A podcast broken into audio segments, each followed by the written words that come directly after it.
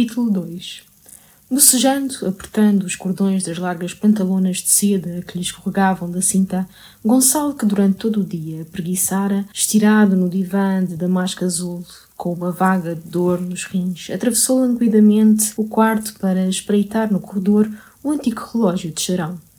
Cinco horas e meia. Para desanuviar, pensou numa caminhada pela fresca estrada dos Bravais. Depois, numa visita devida, já desde Páscoa, ao de Santos Lucena, eleito novamente deputado nas eleições gerais de abril pelo Círculo de Vila Clara. Mas a jornada afeitosa à Quinta dos Santos Lucena demandava uma hora a cavalo, desagradável com aquela teimosa dor nos rins que o filara na véspera à noite, depois do chá, na Assembleia da Vila. E, indeciso, arrastava os passos no corredor para gritar ao Bento ou à Rosa que lhe subissem uma limonada quando, através das varandas abertas, ressoou um vozeirão de grosso metal que, gracejando, mais se engrossava, rolava pelo pátio numa cadência cava de malho malhando. Ó oh, sou Gonçalo! Ó oh, sou Gonçalão! Ó oh, sou Gonçalíssimo Mendes Ramires! Reconheceu logo o Titó, o António Vila Lobos seu vago parente e seu companheiro de Vila Clara, onde aquele homenzarrão excelente de velha raça alentejana se estabelecera sem motivo só por afeição bucólica à vila. E havia onze anos que o atulhava com os seus pulsantes membros, o lento ribombo do seu vozeirão e a sua ociosidade espalhada pelos bancos, pelas esquinas, pelas ombreiras das lojas, pelos balcões das tabernas, pelas sacristias, a caturrar com os padres, até pelo cemitério a filosofar com o coveiro.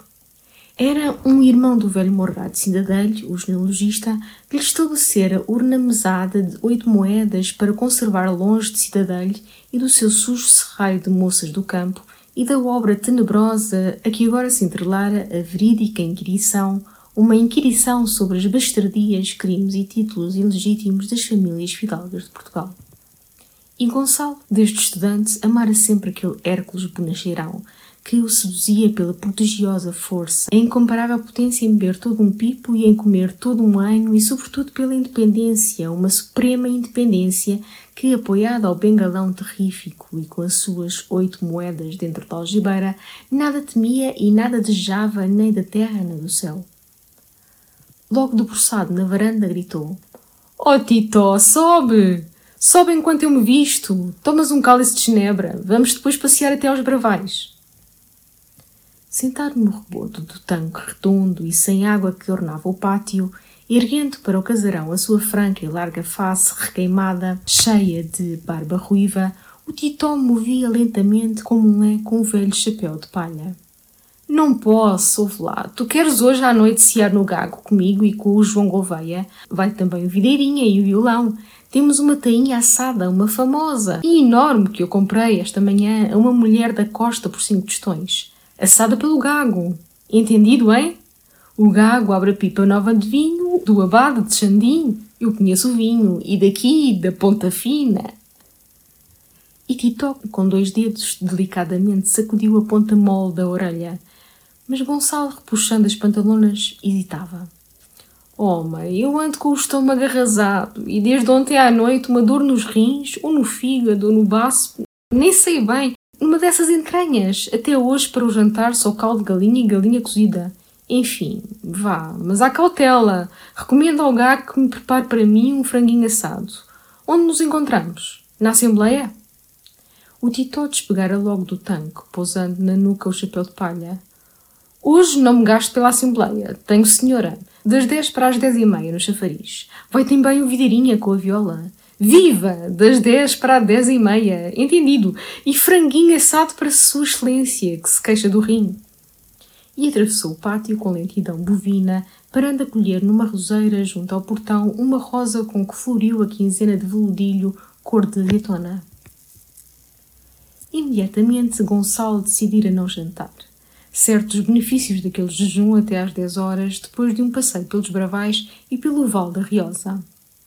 E, antes de entrar no quarto para se vestir, empurrou a porta envidraçada sobre a escura escada da cozinha, gritou pela Rosa cozinheira. Mas nem a boa velha, nem o Bento, por quem também berrou furiosamente, responderam, no pesado silêncio em que jaziam como abandonados esses sombrios fundos de grande laje e de grande abóboda que restavam do antigo palácio restaurado por Vicente Ramires depois da sua campanha em Castela, incendiado no templo e ao rei Dom José I. Então Gonçalo desceu dois degraus da gasta escadaria de pedra e atirou o outro dos longos brados com que atroava a torre, desde que as campainhas andavam desmanchadas. E descia ainda para invadir a cozinha quando a Rosa acudiu. Saíra para o pátio da horta com a filha da Crispola. Não sentiu o senhor doutor. Pois estou a borrar há uma hora e nem você nem Bento. É porque não janto. Vou cear à Vila Clara com os amigos. A Rosa do sonoro fundo do corredor protestou desolada, pois o senhor doutor ficava assim em jejum até às horas da noite filha de um antigo hortelão da torre, crescida na torre, já cozinheira da torre quando Gonçalo nascera, sempre o tratara por menino, e mesmo por seu riquinho, até que ele partiu para Coimbra e começou a ser para ela e para o Bento o senhor doutor. E o senhor doutor, ao menos, devia tomar um caldinho de galinha, que apurara desde o meio-dia cheirava que nem feito no céu. Gonçalo, que nunca discordava da Rosa ou do Bento, consentiu e já subia enquanto reclamou ainda à Rosa para se informar de Crisla, uma desgraçada viúva que, com um rancho faminto de crianças, adoecera pela Páscoa de febres perniciosas. A Críspula vai melhor, senhor doutor. Já se levanta. Diz a pequena que já se levanta, mas muito riadinha. Gonçalo deixou logo outro degrau debruçado na escada para mergulhar mais confidencialmente naquelas tristezas. Olha, Rosa, então se a pequena ainda está, coitada, que leve para casa à mãe a galinha que eu tinha para o jantar. E o caldo, que leva a panela. Eu tomo uma chávena de chá com biscoitos. E olhe, mande também dez tostões à críspula. Mande dois mil reis, escute. Mas não lhe manda a galinha e o dinheiro assim secamente. Diga que estimo as melhoras e que lá passarei por casa para saber. E esse animal do bente que me suba água quente. No quarto, em mangas de camisa, diante do espelho, um imerso espelho rolando entre colunas douradas, estudou a língua que lhe parecia saborosa, depois o branco dos olhos, receando a melidão de Billy Solta. E terminou por se contemplar na sua feição nova, agora que rapara a barba em Lisboa, conservando o bigodinho castanho, frisado e leve, e uma mosca um pouco longa que lhe alongava mais a face aquilina e fina, sempre de uma brancura de nata. O seu desconsolo era o cabelo, bem ondeado, mas tenue e fraco, e apesar de todas as águas e pomadas, necessitando já a risca mais elevada, quase ao meio da testa clara. É infernal, aos 30 anos estou calvo. E todavia não se despegava do espelho, numa contemplação agradada, recordando mesmo a recomendação da tia Loreto, em Lisboa. Ó oh, sobrinho, o menino assim galante e esperto não se enterre na província. Lisboa está sem rapazes. Precisamos cá um bom Ramires. Não, não se enterraria na província imóvel, sob a era e a poeira melancólica das coisas imóveis, como a sua torre. Mas vida elegante em Lisboa, entre a sua parentela histórica, como aguentaria com o conto e 800 mil reis de renda que lhe restava, pagas as dívidas do papá? E depois, realmente, vida em Lisboa só a desejava com a posição política. Cadeira em São Bento, influência intelectual no seu partido, lentas e seguras avançadas para o poder. E essa tão docemente sonhada em Coimbra, nas fáceis cavaqueiras do Hotel Mondego, muito remota à entravia. Quase inconquistável, para além de um muro alto e aspo, sem porta e sem fenda, deputado como? Agora, como o horrendo senhor Fulgêncio e os históricos do Ministério durante três gordos anos não voltariam a eleições gerais, e mesmo em alguma eleição suplementar, que possibilidade lograria ele que, desde Coimbra, bem levianamente, arrastado por uma elegância e tradições, se manifestara sempre regenerador no centro da couraça, nas correspondências para a Gazeta do Porto, nas ferrinas ardentes contra o chefe do distrito, o cavaleiro detestável. Agora só lhe restava esperar Esperar, trabalhando, ganhando em consistência social, edificando com sagacidade sobre a base do seu imenso nome histórico uma pequenina nomeada política, sendo e estendendo a malha preciosa das amenidades partidárias desde Santa Ireneia até ao Terreiro do Passo. Sim, eis a teoria esplêndida, mas consistência nomeada afeições políticas, como se conquistam? Advogue, escreva nos jornais. Fora o conselho distraído e risonho do seu chefe, o Brás Vitorino. Advogar em Oliveira, mesmo em Lisboa. Não podia, com aquele seu horror ingênito, quase filosófico, a altos e papelada forense, fundar um jornal em Lisboa como Ernesto Rangel, seu companheiro de Coimbra, no Hotel Mondego? Era façanha fácil para o neto adorado da senhora Dona Joaquina Rangel, que armazenava 10 mil pipas de vinho nos barracões de Gaia. Batalhar no Jornal de Lisboa, nessas semanas de capital, sempre pelo banco hipotecário, sempre com as rimas, nem formar relações duráveis e úteis nos dois grandes diários regeneradores, Amanhã e A Verdade. De sorte que, realmente, nesse muro que o separava da fortuna, só descobria um buraquinho, bem apertado, mas serviçal. Os anais de literatura e de história, com a sua colaboração de professores, de políticos, até de um ministro, até de um almirante, o guerreiro Araújo, esse tocante maçador. Apareceria, pois, nos anais com a sua torre, revelando imaginação e um saber rico. Depois, trepando da invenção para o terreno mais respeitável da erudição, daria um estudo que até lhe lembrara no comboio ao voltar a Lisboa sobre as origens visigóticas do direito público em Portugal. Ou nada conhecia, é certo, dessas origens, desses visigodos, mas com a bela história da administração pública em Portugal que lhe emprestar o castanheiro, comporia corrediamente um resumo elegante. Depois, saltando da erudição às ciências sociais e pedagógicas, porque não amassaria urna boa reforma de ensino jurídico em Portugal, em dois antigos maçudos de homem de Estado? Assim avançava, bem chegado aos regeneradores, construindo e ciselando o seu pedestal literário, até que os regeneradores voltassem ao Ministério e no muro se escancarasse a desejada porta triunfal. E no meio do quarto, em cerolas, com as mãos nas ilhargas, Gonçalo Mendes Ramires concluiu pela necessidade de apressar a sua novela. Mas quando acabarei eu essa torre? Assim emperrado, sem veia, com o fígado combalido? O Bento, velho de face, rapada e morena, com um lindo cabelo branco, todo encarapinhado, muito limpo, muito fresco na sua jaqueta de ganga, entrara vagarosamente segurando a infusa de água quente.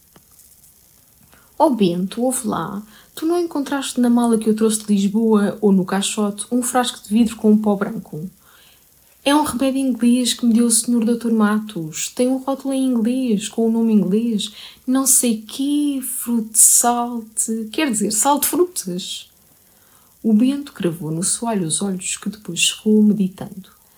Sim, no quarto da vara, em cima do baú vermelho, ficara um frasco com pó embrulhado num pergaminho antigo com o do arquivo. É esse! declarou Gonçalo. E precisava em Lisboa uns documentos por causa daquele malvado foro de Praga. E por engano, na balbúrdia, levo do arquivo um pergaminho perfeitamente inútil. Vai buscar o rolo, mas tem cuidado com o frasco.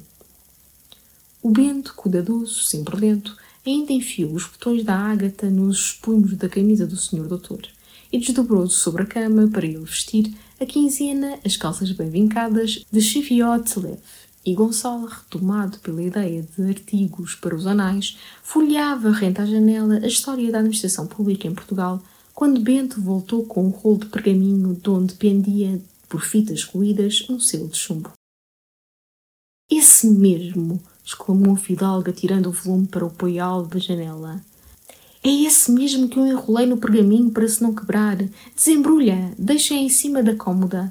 O senhor Dr. Matos aconselhou que o tomasse com água tépida em jejum. Parece que ferve e limpa o sangue, desanuvia a cabeça, pois eu, muito necessitado antes, anuviar a cabeça. Toma tu também, Bento, e diz à Rosa que tome. Todos tomam agora, até o papá. Com cuidado, o Bento desenrolar o frasco, estendendo sobre o mármore da cômoda o pergaminho duro onde a letra do século XVI se encrequilhava amarela e morta.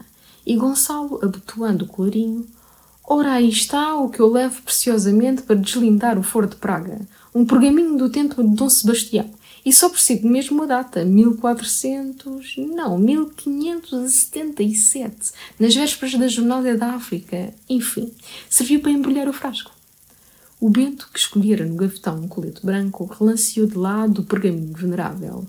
Naturalmente foi carta de El Rei Dom Sebastião, escreveu algum avôzinho do senhor doutor. Naturalmente, murmurava o fidalgo diante do espelho.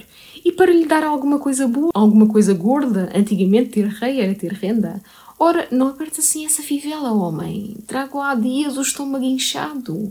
Ora, com efeito, esta instituição de rei anda muito safada, Bento. Parece que anda, observou gravemente Bento. Também o século afiança que os reis estão a acabar, e por dias. Ainda ontem afiançava, e o século é o jornal bem informado. No de hoje, não sei se o senhor doutor leu, lá vem a grande festa dos anos do senhor Sancho Lucena, e o fogo de visitas, e o bródio que deram na feitosa. Enterrado no divã de Damasco, o Gonçalo estendera os pés ao Bento que lhe laçava as botas brancas. Esse Sancho Lucena é um idiota. Ora que arranjo fará esse homem, aos 60 anos, ser deputado, passar meses em Lisboa, no Francoforte, abandonar as propriedades, deixar aquela linda quinta. E para quê? Para rosnar de vez em quando apoiado. Antes ele me cedesse a cadeira a mim, que sou mais perto, não possuo grandes terras e gosto do Hotel Bragança. E por Sancho Lucena, o Joaquim amanhã que me tenha a égua pronta, a esta hora, para eu ir à feitosa visitar esse animal. E ponho então o fato novo de montar que trouxe Lisboa, com as poleinas altas. Há mais de dois anos que não vejo a Dona Ana Lucina. É uma linda mulher. Pois quando o senhor doutor estava em Lisboa, eles passaram aí, na Caleche. Até pararam e o senhor Sancho Lucena apontou para a torre mostrar à senhora, mulher muito perfeita, e traz uma grande luneta, com um grande cabo e um grande grilhão, tudo de ouro. Bravo! Encharca bem esse lenço com água de colónia que tem a cabeça tão pesada. Essa dona Ana era uma jornaleira, uma moça de campo de Corinde. Bento protestou com o frasco suspenso, espantado para o fidalgo. Não, senhor, a senhora Dona Lucina é de gente muito baixa, filha de um carniceiro do Ovar, e o irmão andou a monte por ter morto o ferrador de Ilhavo. Enfim, resumiu Gonçalo. Filha de carniceiro, irmão a monte, bela mulher, luneta de ouro, merece fato novo. Em Vila Clara, às dez horas, sentado num dos bancos de pedra do chafariz, sob as olaias, o Titó esperava com o amigo João Gouveia, que era o administrador do Conselho da Vila. Ambos se abanavam com os chapéus em silêncio, gozando a frescura e o sussurro da água lenta na sombra e a meia batida no relógio da Câmara quando Gonçalo se retardara na Assembleia no voltarete enremissado. Apareceu anunciando uma fome terrível, a fome histórica dos Ramires, e apressando a marcha para o Gago, sem mesmo consentir que o Titó descesse à tabacaria do Brito a buscar uma garrafa de aguardente de cana da madeira, velha e da ponta fina. Não há tempo ao gago, ao gago, senão devoro um de vocês, com esta furiosa fome ramírica mas logo ao subirem a calçadinha parou ele, cruzando os braços, interpelando divertidamente o senhor administrador do Conselho pela estupenda feita do seu governo, então o seu governo, os seus amigos históricos, o seu honradíssimo senhor Fulgêncio. Nomeavam para o governador civil de Monforte o António Moreno. O António Moreno, tão justamente chamado em Coimbra Antoninha Morena, não, realmente era uma derradeira degradação a que podia rolar um país.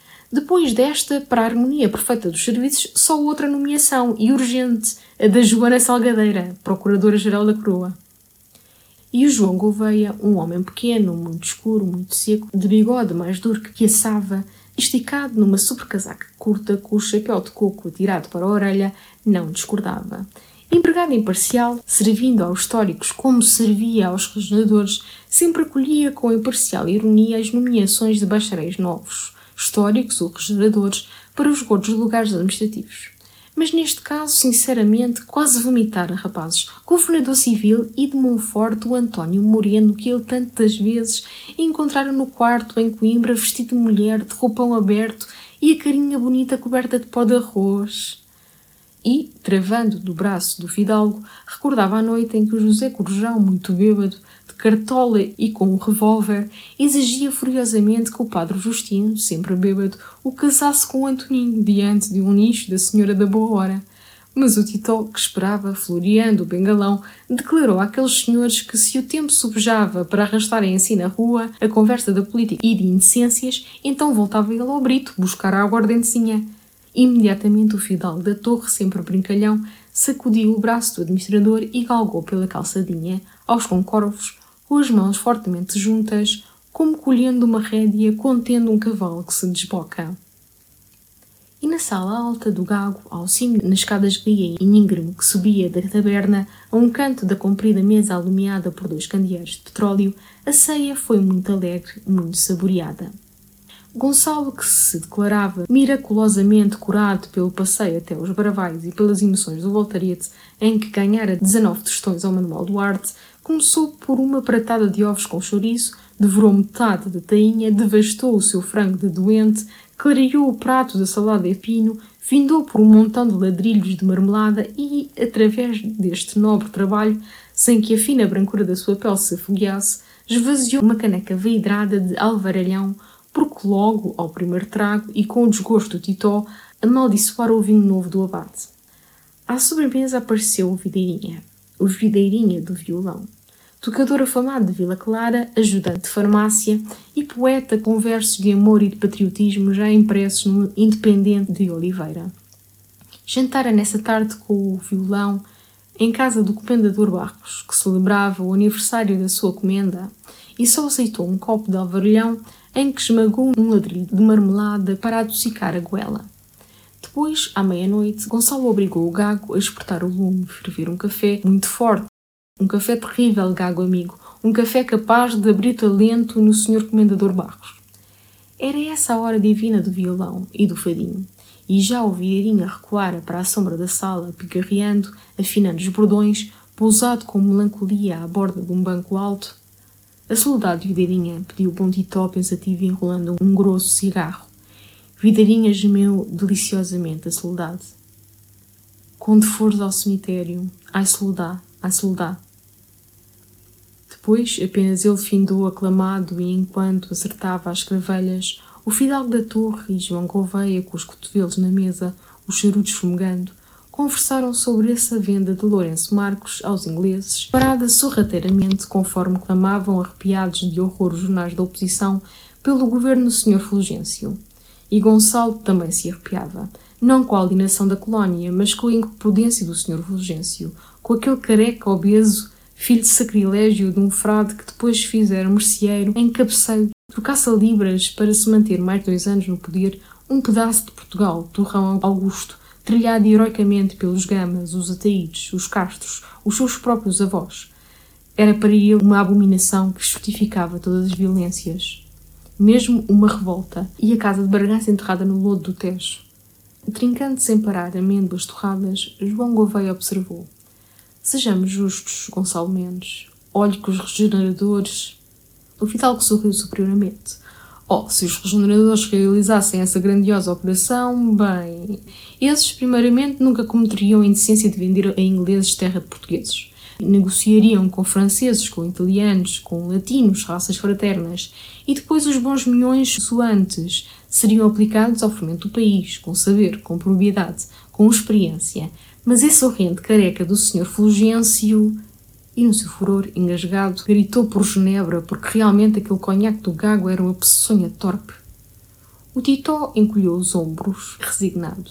Não me deixaste ir buscar a aguardentezinha, agora aguenta. E a Genebra é ainda mais peçonhenta, nem para os negros desse Lourenço Marcos que tu queres vender. Portugueses indecentes a vender Portugal. Até o senhor administrador do Conselho devia proibir essas conversas mas o senhor administrador de conselho afirmou que as consentia irrasgadamente, porque também ele, como governo, venderia Lourenço Marques em Moçambique e toda a costa oriental, e às talhadas, em leilão. Ali toda a África posta em praça, apregoada no terreiro do passo, e sabiam os amigos porquê? Pelo seu princípio de forte administração, estendia o braço meio alçado do banco como num parlamento pelo são princípio de que todo o proprietário de terras distantes que não pode valorizar por falta de dinheiro urgente as deve vender para consertar o seu telhado, estrumar a sua horta, povoar o seu corral, fomentar todo o bom torrão que pisa com os pés. Ora, a Portugal restava toda uma riquíssima província a amanhar, a regar, a lavrar, a semear, o Alentejo. O Tito lançou o vozeirão, desdenhando o Alentejo como uma película de terra de má qualidade que fora umas léguas de campos em torno de Beja e de Serpa. Por um grão só dava dois e apenas gravatada logo mostrava o granito. O Mano João tem lá uma herdade imensa, imensíssima, que rende 300 mil reis. O administrador que advogava em Mértola protestou encristado. O Alentejo, província abandonada, sim, abandonada miseravelmente desde séculos pela imbecilidade dos governos, mas riquíssima, fertilíssima. Pois então os árabes, e qual árabes? Ainda há dias o Freitas Galvão me contava, mas o Gonçalo Mendes, que cuspira também a Genebra com a carantonha, acudiu num resumo varredor, condenando todo o Alentejo como desgraçada ilusão. Estirado por sobre a mesa, o administrador gritava: Você já esteve no Alentejo? Também nunca estive na China e. Então não fale! Só a vinha espantosa que plantou o João Maria. Que. Umas sem pipas de sorrapa, mas noutros sítios léguas e léguas sem. Um celeiro, uma charneca. E através do tumulto, o vidarinha repenicando com solitário ardor levado na torrente de ais do fado da anosa, soluçava contra os olhos negros donos do seu coração. Ai que dos teus negros olhos me vem hoje a perdição. O petróleo dos candeeiros findava e o gago, reclamado para trazer castiçais, surdiu em mangas de camisa de trás de uma cortina de chita com a sua esperta humildade banhada em riso, lembrando as suas excelências que passava da uma horazinha da noite. O administrador, que testava noitadas nocivas à sua garganta, de amígdalas loucamente inflamáveis, puxou o relógio com terror e rapidamente, reputuado na sobrecasaca de chapéu coco, mais tombado à banda, apressou o lento Titó por campos moravam no alto da vila, ele de fronte do correio, o outro na viela das Teresas, numa casa onde outrora abeitara e aparecera aninhalado o antigo carrasco do Porto. O Titó, porém, não se aviava. Com um bigalão debaixo do braço, ainda chamou o gago ao fundo sombrio da sala estreita para cochichar sobre o embrulhado negócio de uma compra de espingarda, soberba espingarda Winchester, empenhada ao gago pelo filho do tabelião Guedes de Oliveira. E quando desceu a escadaria, encontrou à porta da taberna, no estendido luar que orlava a rua adormecida, o fidalgo da torre e João Gouveia bruscamente engalfinhados na costumada contenda sobre o governador civil de Oliveira, o André Cavaleiro. Era sempre a mesma briga, pessoal, furiosa e vaga. Gonçalo clamando que não aludisse diante dele pelos cinco chagas de Cristo a esse bandido, esse senhor cavaleiro e sobretudo cavalo, mandão, burlesco, que desorganizava o distrito, e João Gouveia, muito teso, muito seco, com o coco mais caído na orelha, assegurando a inteligência superior do amigo cavaleiro que estabelecera limpeza e ordem como Hércules nas cavalariças de Oliveira. O fidalgo rugia e Vidrinha, com o violão, resguardado atrás das costas, suplicava aos amigos que recolhessem à taberna para não alvorotar a rua.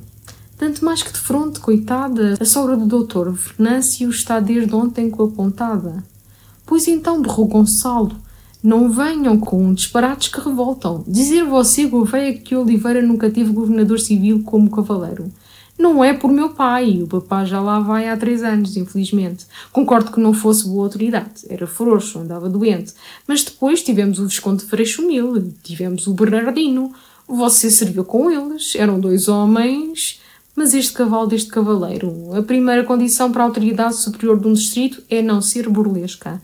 E o cavaleiro é de entremês. Aquela guedelha de trovador e a horrenda bigodeira negra e o olho languinhento a pingar namoro e o papo empinado e o pó-pó-pó e de entremês. E estúpido, de uma estupidez fundamental, que lhe começa nas patas, vem subindo, vem crescendo. Ó oh, senhores, que animal! Sem contar que é malandro. Teso na sombra do imenso titó, com uma estaca junto de uma torre, o administrador mordia o charuto. Depois de dedo espetado, com uma serenidade cortante, Você acabou? Pois Gonçalinho agora escute.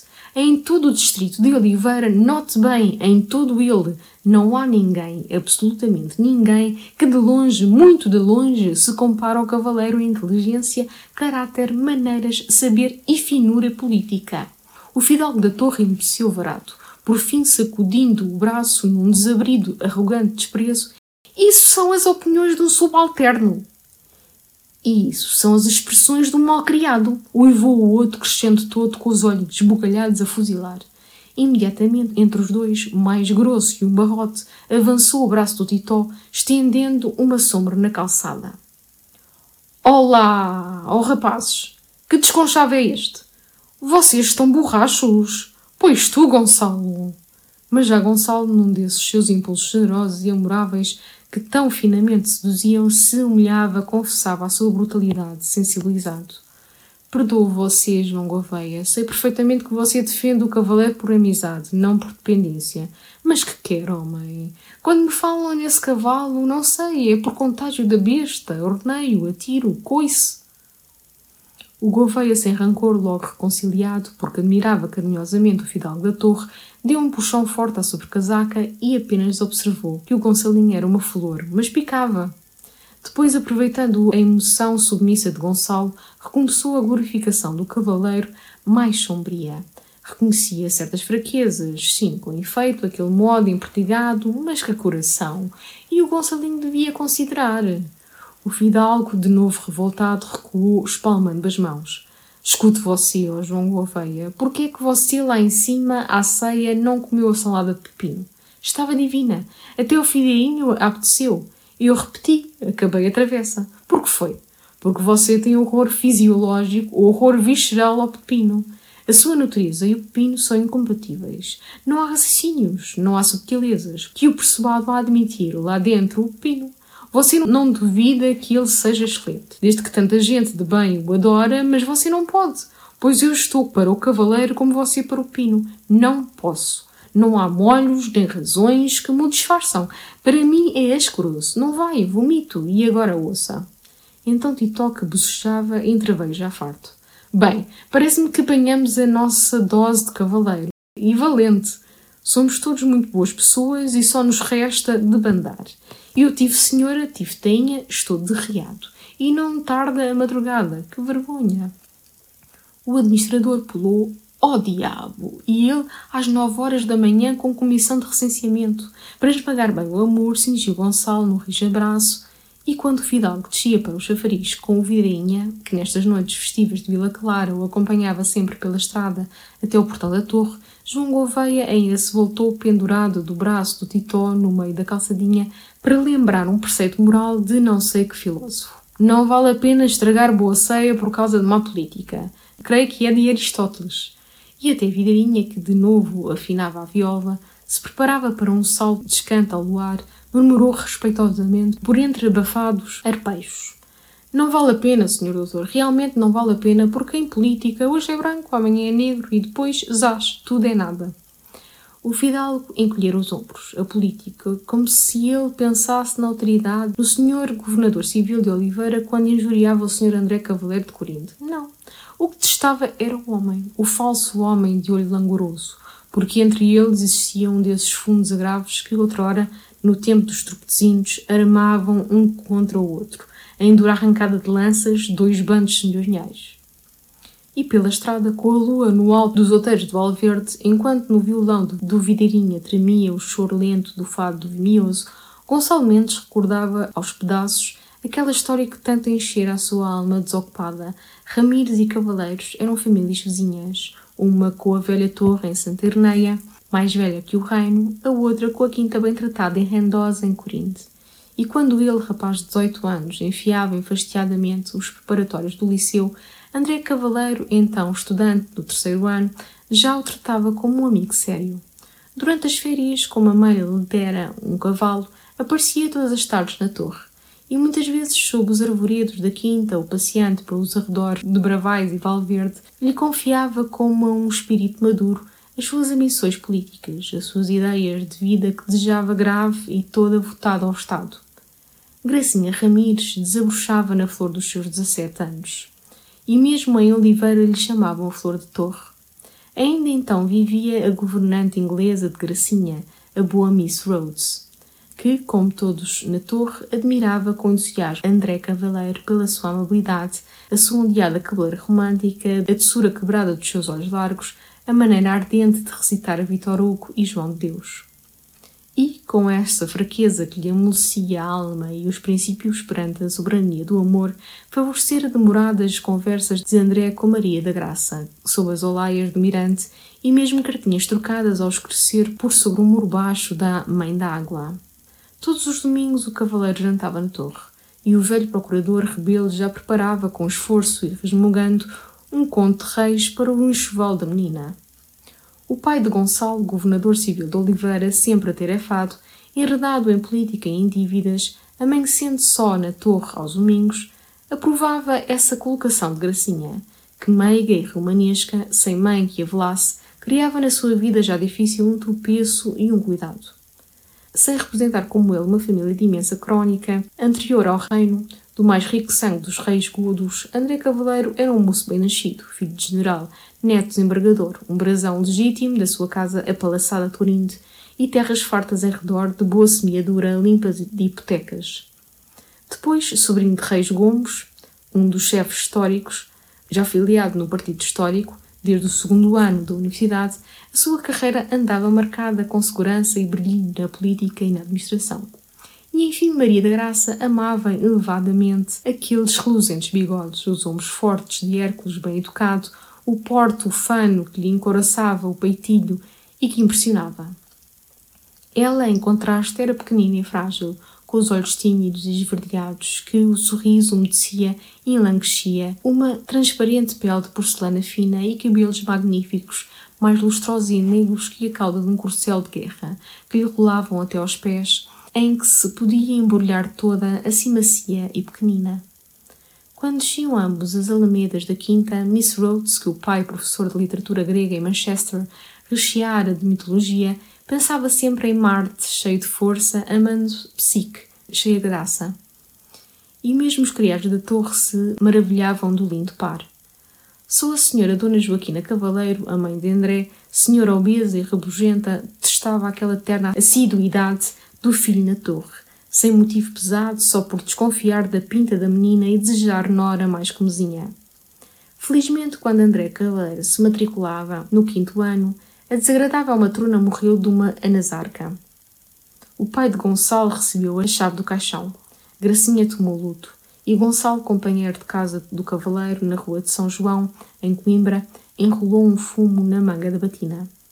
Logo em Santa Irneia se pensou que o esplêndido André, libertado da peca oposição da mamã, pediria a flor da torre depois do alto formatura. Mas findo esse desejado ato, cavaleiro abalou para Lisboa, porque se preparavam eleições em outubro, e ele recebera dos tios Reis Gomes, então Ministro da Justiça, a promessa de ser deportado por bagança. E todo esse verão o passou na capital. Depois em Sintra, onde o negro langor dos seus olhos úmidos amolecia corações. Depois numa jornada quase triunfal a Bragança com os foguetes e vivas ao sobrinho do Sr. Conselheiro Rei Gomes. Em outubro, Bragança confiou ao Dr. André Cavaleiro como escreveu o Eco de Trás-os-Montes, o direito de a representar em cortes, como os seus brilhantes reconhecimentos literários e a sua formosíssima presença de orador. Recolheu então a Corinde, mas nas suas visitas à torre, onde o pai de Gonçalo convalescia de uma febre gástrica que exacerbara a sua antiga diabetes, André já não arrastava sofregamente Gracinha como outrora para as silenciosas sombras da quinta, permanecendo de preferência na sala azul a conversar sobre política com Vicente Ramires, que se não movia da poltrona embrulhado numa manta. E Gracinha, nas suas cartas para Coimbra a Gonçalo, já se carpia de não correrem tão doces nem tão íntimos as visitas de André à torre, ocupado como andava sempre agora a estudar para deputado. Depois do Natal, o cavaleiro voltou para Lisboa, para a abertura das cortes, muito apetrechado, com o seu criado Mateus, uma linda égua que comprara em Vila Clara ao Manuel Duarte e dois caixotes de livros.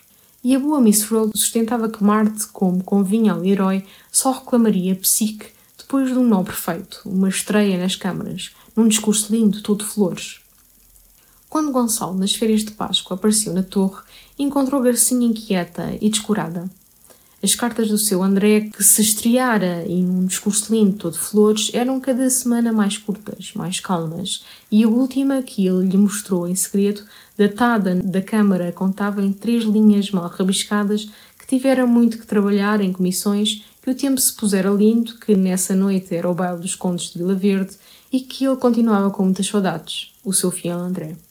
Gonçalo Mendes Ramires logo nessa tarde desabafou com o pai, que definhava na sua poltrona. Eu acho que o André se está portando muito mal com a Gracinha. O papal não lhe parece. Vicente Ramires apenas moveu, num gesto de vencida tristeza, a mão descarnada de onde a cada momento lhe escorregava o anel de armas. Por fim, em maio, a sessão das câmaras terminou.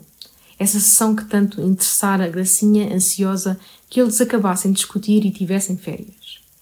E quase imediatamente, ela em Santa Irneia, Gonçalo em Coimbra, souberam pelos jornais que o talentoso deputado André Cavaleiro partira para Itália e França numa longa viagem de recreio e de estudo. E nem uma carta à sua escolhida, quase sua noiva, era um ultraje, um bruto ultraje, que outrora, no século XII, lançaria todos os ramilhos com homens de cavalo e pionagem sobre o solar dos cavaleiros, para deixar cada trave denedrida pela chama, cada cervo pendurado de uma corda de canave. Agora Vicente Ramires, apagado e mortal, murmurou simplesmente: Que traste! Ele, em Coimbra, rugindo, jurou esbofetear um dia o infame. A boa Miss Rhodes, para se consolar, desembrulhou a sua velha harpa, encheu Santa Irmeia de magoados arpejos. E tudo findou nas lágrimas de Gracinha, durante semanas, tão desconsolada da vida que nem se penteava, escondeu sob as oleias do mirante. E, ainda depois desses anos, a esta lembrança das lágrimas da irmã, um rancor invadiu Gonçalo, tão redivivo que atirou para o lado, parou sobre as cheves de vala, uma bengalada como se fossem as costas do cavaleiro. Caminhavam então junto à ponta da Portela, onde os campos se alargavam e da estrada se avistava Vila Clara, que a lua branqueava toda desde o convento de Santa Teresa, rente ao chafariz, até o muro novo do cemitério, no alto, com os seus vinhos ciprestes. Para o fundo do vale, clara também no luar, era a igrejinha de Craquete, Santa Maria de Craquete, resto do antigo mosteiro em que ainda jaziam nos seus rudes túmulos de granito as grandes ossadas dos Ramires Afonsinos. Sob o arco docemente, o riacho lento, arrastando entre os seixos, sussurrava na sombra. E Videirinha, enlevado naquele silêncio e suavidade saudosa, cantava num gemer surdo de bordões. Baldadas são tuas queixas, escusados são os teus ais, que é como se eu morto fora e nunca me verás nunca mais. E Gonçalo retomara as suas recordações. Repassava tristezas que depois caíram sobre a torre. Vicente Ramires morrera, numa tarde de agosto, sem sofrimento, estendido na sua poltrona à varanda, com os olhos cravados na velha torre, murmurando para o padre Soeiro quantos Ramires verá ela ainda nesta casa à sua sombra.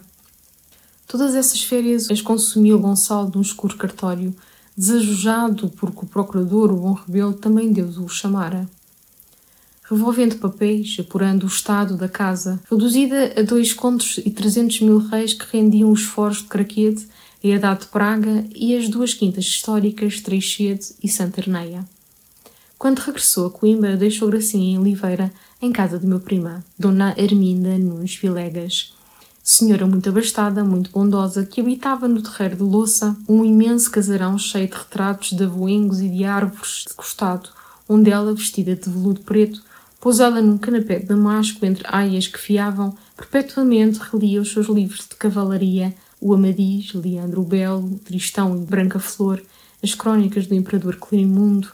Foi aí que José Barrolo, senhor de uma das mais ricas casas de Amarante, encontrou Gracinha Ramires e a amou com uma paixão profunda, quase religiosa. Estranha naquele moço indolente, gruducho, de bochechas coradas, como uma maçã e tão escasso de espírito que os amigos lhe chamavam o José Bacoco. O bom Barrolo residira sempre em Amarante com a mãe.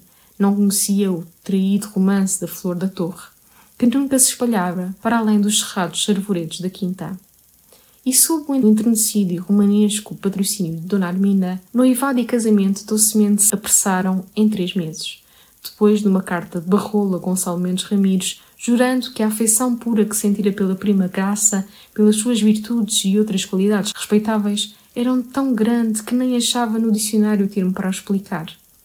Houve uma boda luxuosa e os noivos, por desejo de Gracinha, para se não afastar da querida torre, depois de uma jornada filial à Amarante, armaram o seu ninho em Oliveira, à esquina do Largo de El Rei e da Rua das Tecedeiras, num palacete que o Bacuco herdara com as largas terras do seu tio Belchior. Dião da Sé. Dois anos correram, mansos e sem história, e Gonçalo Mendes Ramírez passava justamente em Oliveira as suas últimas férias de Páscoa, quando André Cavaleiro, nomeado governador civil do distrito, tomou posse estrondosamente, com foguetes, filarmónicas, o governo civil e o passo do bispo iluminados, as armas dos cavaleiros em transparentes no café da Arcada e na recebedoria.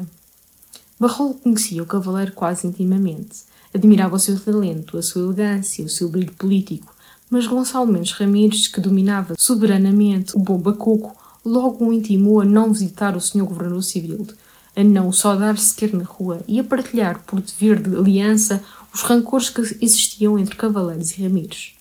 José Barrol cedeu, submisso, espantado sem compreender.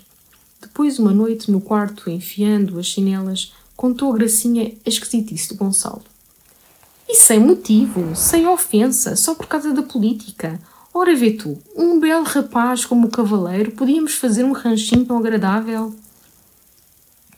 Outro sereno ano passou, e nessa primavera em Oliveira, onde se demorara por a festa dos anos de Barrolo, eis que Gonçalo suspeita, fareja, descobre uma incomparável infâmia. O empertigado homem da bigodeira negra, o senhor André Cavaleiro, recomeçara com soberba impudência a cortejar Gracinha Ramires, de longe, mudamente, em olhadelas fundas, carregadas de saudade e langor, procurando agora apanhar como amante aquela grande fidalga, aquela Ramires, que desdenhara como esposa. Tão levado Gonçalo pela branca estrada, no rolo amargo destes pensamentos, que não reparou no portão da torre, nem na portinha verde à esquina da casa, sobre três degraus. E seguia rente do muro da horta quando Videirinha, que estacara com os dedos mudos nos bordões do violão, o avisou rindo. Ó oh, senhor doutor, então larga assim estas horas de corridas para os bravais. Gonçalo virou bruscamente despertado, procurando na algibeira, entre o dinheiro solto, a chavinha do trinco. Nem reparava que lindamente você tem tocado, videirinha. Com lua, depois de ceia, não há companheiro mais poético. Realmente você é o derradeiro trovador português. Para o ajudante de farmácia, filho de um padre de Oliveira, a familiaridade daquele tamanho fidalgo que lhe apertava a mão na botica diante dos pires boticário e em Oliveira diante das autoridades, constituía uma glória, quase uma coroação, e sempre nova, sempre deliciosa. Logo sensibilizado, feriu os bordões rijamente. Então, para acabar, lá vai a grande trova, senhor doutor. Era a sua famosa cantiga, o Fado dos Ramires, rosário de heroicas quadras, celebrando as lendas da casa ilustre que ele desde meses apurava e completava, ajudado na terna tarefa pelo saber do velho padre Soeiro, capelão e arquivista da torre. Gonçalo empurrou a portinha verde. No corredor espirrava uma lamparina mortiça já sem azeite, junto ao castiçal de prata e Vidrinha recuando ao meio da estrada, com um delindelon ardente, fitara a torre que, por cima dos telhados da vasta casa, mergulhava às ameias o negro mirador no luminoso silêncio do céu de verão. Pois para ela e para a lua atirou as endeixas glorificadoras na dolente melodia de um fado de Coimbra, rico em ais. Quem te verá sem que estremeça, torre de Santa Herneia, assim tão negra e calada por noite lua cheia. Ai, assim calada, tão negra, torre de Santa Herneia. Ainda suspendeu para agradecer ao fidalgo que o convidava a subir e enxugar um cálice de genebra salvadora, mas retornou logo o descante, ditoso em descantar, como sempre arrebatado pelo sabor dos seus versos, pelo prestígio das lendas, enquanto Gonçalo desaparecia com fugazãs desculpas ao trovador por cerrar a portinha do castelo. Ai, ai, estás forte e soberba, com uma história em cada meia, torre mais velha que o reino, torre de Santa Irneia. E começara a quadra a Múncio Ramires, dentro de leão, quando em cima, uma sala aberta à frescura da noite se alumiou, e o fidalgo da torre, com o charuto aceso, se debruçou da varanda para receber a serenada. Mais ardente, quase soluçante, vibrou o cantar do vidrinha, Agora era a quadra do Gutierre Ramires, na Palestina, sobre o Monte das Oliveiras, à porta de sua tenda, diante dos barões que o aclamavam com as espadas nuas, recusando o ducado de Galileia e o senhorio das terras de além Jordão, que não podia, em verdade, aceitar terra mesmo santa, mesmo de Galileia. Quem já tinha em Portugal terras de Santa Irneia? Boa piada, murmurou Gonçalo. Videirinha entusiasmado entoou logo outra nova, trabalhada nessa semana, a do saimento de Aldonça Ramires, Santa Aldonça, trazida do mosteiro de Aroca ao solar de Treixede, sobre o almedraque em que morrera aos ombros de quatro reis. Bravo! gritou o fidalgo pendurado da varanda. É famosa, ó mas aí há reis demais. Quatro reis.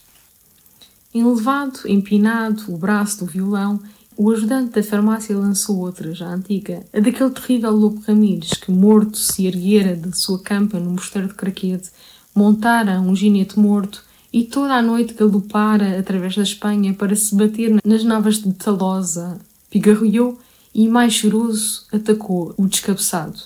Lá passa a negra figura, mas Gonçalo, que abominava aquela lenda, a silenciosa figura degolada, errando por noites de inverno entre as ameias da torre com a cabeça nas mãos, despegou da varanda detive a crónica imensa. Toca a deitar, ó virinha, hein? Passa das três horas, é um horror. Olhe, o Titó e o Gouveia jantam cá na torre no domingo. Apareça também, com o violão e cantiga nova, mas menos sinistra. Bonacera, que linda noite. Atirou o charuto, fechou a vidraça da sala, a sala velha, toda revestida desses denegridos e de estranhos retados de Ramires, que ele desde pequeno chamava as carantonhas dos vovós e, atravessando o corredor, ainda sentia rolarem ao longe, no silêncio dos campos cobertos de luar, façanhas rimadas dos seus. Ai, lá na grande batalha, El Rei Dom Sebastião, o mais moço dos Ramires, que era pajem do guião. Despido, soprada à vela, depois de um rápido sinal da cruz, o fidalgo da torre adormeceu. Mas no quarto, que se povoa de sombras, começou para ele uma noite revolta e pavorosa, André Cavaleiro e João Gouveia romperam pela parede, revestidos de cotas de malha, montados em horrendas tenhas assadas, e lentamente, piscando o olho mau, arremessavam contra o seu pobre estômago pontuadas de lança que o faziam gemer e estorcer sobre o leite de pau preto. Depois era na calçadinha de Vila Clara, o medonho Ramires morto, com a ossada a ranger dentro da armadura, e El Rei Dom Afonso II, arreganhando afiados dentes de lobo, que o arrastavam furiosamente para a Batalha das Navas. Ele resistia, fincando nas lajes, gritando pela rosa, por Gacinha por Titó. Mas Dom Afonso Dom Rijo murro lhe despedia aos rins, com o guante de ferro, que o arremessava desde a hospedaria do Gago até à Serra Morena, ao campo da lide luzente e fremente de pendões e de armas. E imediatamente seu primo de Espanha, Gomes Ramires, mestre de Calatrava, debruçado do negro ginete, lhe arrancava os derradeiros cabelos entre a retumbante galhofa de toda a hoste sarracena e os prantos da tia Louredo trazida com um ardor aos ombros dos quatro reis. Por fim, moído, sem sossego, já a madrugada clareando nas fendas da janela e as andorinhas espiando no beiral dos telhados, o fidalgo da torre atirou um derradeiro repelão aos lençóis, saltando ao soalho, abriu a vidraça e respirou deliciosamente o silêncio, a frescura, a verdura, o repouso da quinta. Mas que sede! Uma sede desesperada lhe encurtiçava os lábios. Recordou então o famoso fruit salt que lhe recomendara o Dr. Patos. Arrebatou o frasco, correu à sala de jantar em camisa e o arquejar deitou duas fartas colheradas num copo de água da bica velha que esvaziou de um trago na fervura pincante. Ah, que consolo, que rico consolo! Voltou derriadamente à cama e readormeceu logo, muito longe, sobre as relvas profundas de um prado da África, debaixo dos coqueiros sussurrantes, entre o apimentado aroma de radiosas flores que brotavam através de redregulhos de ouro. Dessa perfeita beatitude o arrancou o Bento, ao meio-dia, inquieto com aquele tardar do senhor doutor. É que passei uma noite horrenda, Bento. Pesadelos, pavores, bulhas, esqueletos, foram os malditos ovos com chouriço e o pepino, sobretudo o pepino, uma ideia daquele animal do titó, depois de madrugada tomei o tal fruto de salto e estou ótimo, homem. Estou otimíssimo. Até me sinto capaz de trabalhar. Leva para a livraria uma chama de chá verde muito forte. Leva também torradas. E momentos depois, na livraria, com um roupão de flanela sobre a camisa de dormir, sorvendo lentos golos de chá, Gonçalo relia junto à varanda essa derradeira linha da novela, tão rabiscada e molde, em que os largos raios da lua estiravam pela larga sala de armas, de repente, numa rasgada impressão de claridade, entrevia detalhes expressivos para aquela noite de castelo e de verão. As pontas das lanças das cucas faiscando silenciosamente pelos adarvos da muralha e o coachar triste das rãs nas bordas ludosas dos fossos. Bons traços. Chegou devagar a cadeira, consultou ainda no volume do bardo o poimento do tio Duarte e, desanuviado, sentiu as imagens e os dizeres surgirem como as bolhas de uma água repressa, que rebenta. Atacou esse lance do capítulo 1 em que o velho Truquecino de Ramires na sala de armas de Santa Herneia, conversava com seu filho Lourenço e seu primo Dom Garcia Viegas, o sabedor. De aprestos de guerra. Guerra. Porquê? Acaso pelos cerros arraianos corriam ligeiros entre o arvoredo almogavres muros? Não, mas desgraçadamente naquela terra já remida e cristã, em breve se cruzariam umas contra as outras nobres lanças portuguesas. Louvado Deus, apenas desemperrara, e atento às páginas marcadas num tomo da história de Herculano, esboçou com segurança a época da sua novela, que abria entre as discórdias do Afonso II e de seus irmãos por causa do testamento del rei seu pai, Dom Sancho I. Nesse começo do capítulo, já os infantes Dom Pedro e Dom Fernando, esbulhados, andavam por França e Leão já com eles abandonar o reino o forte primo dos Ramires, Gonçalo Mendes de Souza, chefe magnífico da Casa dos Souzas. E agora encerradas nos castelos de Montemor e de Jogueira, as senhoras infantas, Dona Teresa e Dona Sancha, negavam a Dom Afonso o senhorio real sobre as vilas, fortalezas, herdades e mosteiros que tão copiosamente lhe doara el rei seu pai.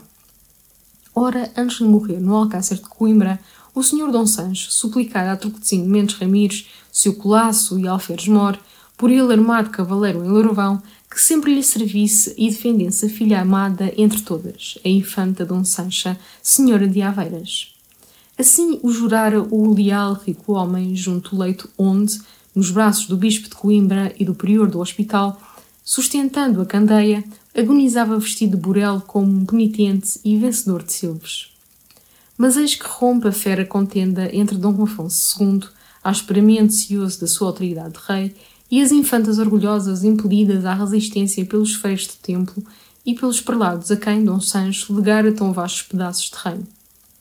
Imediatamente, Alenquer os arredores de outros castelos são devastados pela horte real que recolhia das navas de Tolosa.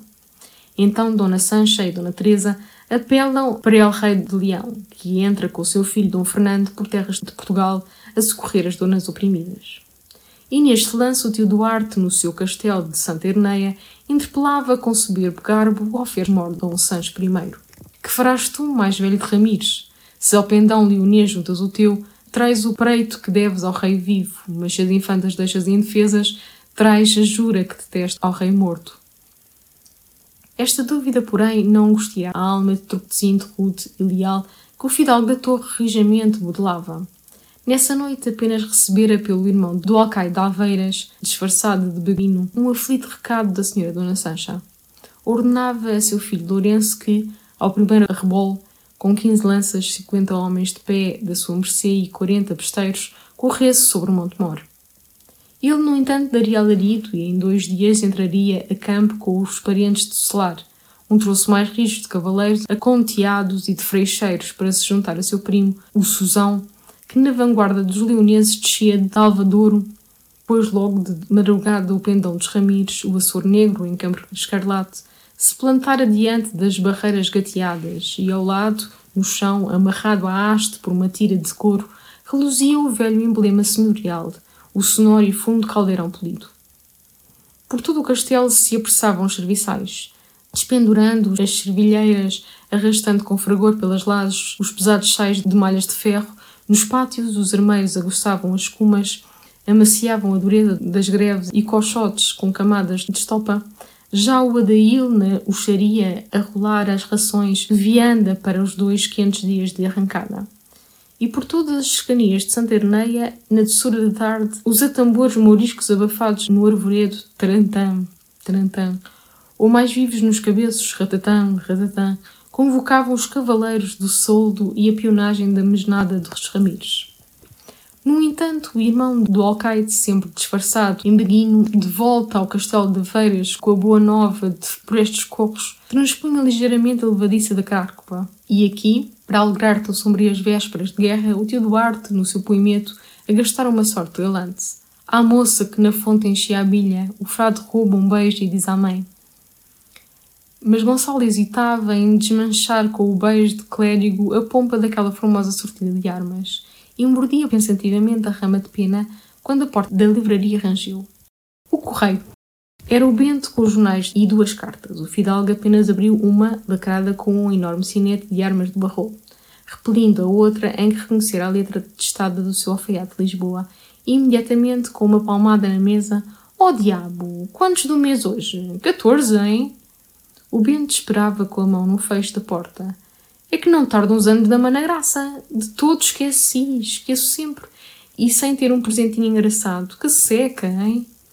Mas na véspera o Manuel Duarte, na Assembleia, à mesa do Voltarete, anunciaram uma fuga de Lisboa por três dias, para tratar do emprego do sobrinho nas obras públicas. Depois corria a Vila Clara pedir ao Sr. Manuel Duarte que lhe comprasse em Lisboa um bonito guarda-solinho de seda branca com rendas. O Sr. Manuel Duarte tem gosto, tem muito gosto, e então o Joaquim que não sela égua, já não vou a Sancho Lucena. Ó oh, senhores, quanto pagarei eu esta infame visita? Há três meses. Enfim, por dois dias mais, a bela Dona Ana não envelhece e o velho Lucena também não morre. E o fidalgo da torre, que decidira arriscar o beijo folgazão, retomou a pena, arredondou o seu final com elegante harmonia. A moça furiosa gritou: Fu, fu, vilão! E o beguito, assobiando, aligeirou as sandálias pelo córrego na sombra das altas faias, enquanto que por todo o fresco vale, até Santa Maria de Craquede, os atambores boriscos, tarantã, rantatã, convocavam a besnada dos ramires na doçura da tarde.